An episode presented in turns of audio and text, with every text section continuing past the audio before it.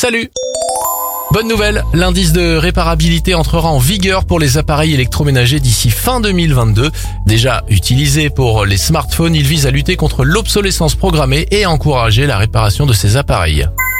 Bonne nouvelle, une centaine de villes européennes s'engagent vers la neutralité carbone d'ici 2030. Ces 112 villes ont accepté de signer un Climate City Contract avec un objectif de neutralité carbone d'ici 2030. Neuf villes françaises ont vu leur dossier de transition écologique accepté, soit Angers, Bordeaux, Dijon, Dunkerque, Grenoble, Lyon, Marseille, Nantes et Paris.